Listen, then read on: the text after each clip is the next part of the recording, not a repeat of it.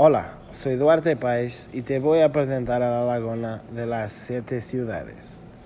Cuenta la leyenda que durante muchos, muchos años, en el lugar donde hoy se encuentra la parroquia de siete ciudades, hubo un grande reino donde vivió una joven princesa de ojos azules, muy hermosa y amable.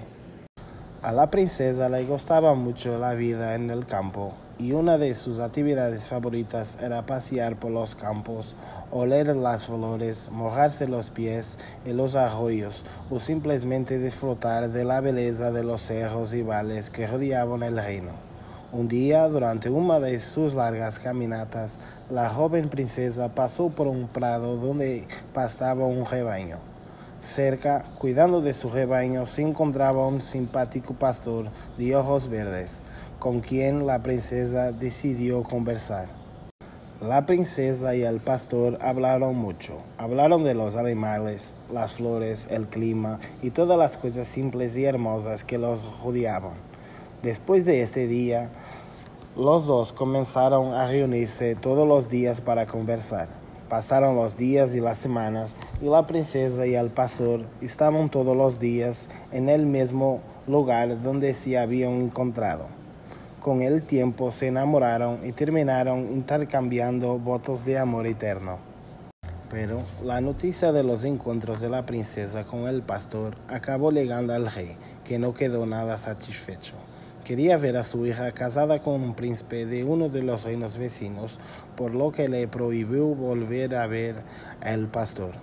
Por respeto a su padre, la princesa aceptó esta cruel decisión, pero le pidió que la dejara ir una vez más al encuentro del pastor para despedirse de él. Sensibilizado, el rey dijo que sí. La princesa y el pastor se encontraron por una última vez en los campos verdes donde se encontraban. Una vez más pasaron un rato hablando largamente de su amor y también de su separación. Mientras hablaron, también lloraron, y lloraron tanto que las lágrimas de los ojos azules de la princesa corrieron valle abajo y formaron la laguna azul. Las lágrimas de los ojos verdes del pastor cayeron con tanta intensidad que formaron el estanque de agua verde. Finalmente, los dos seres queridos se despidieron y las lágrimas lloraron por su separación.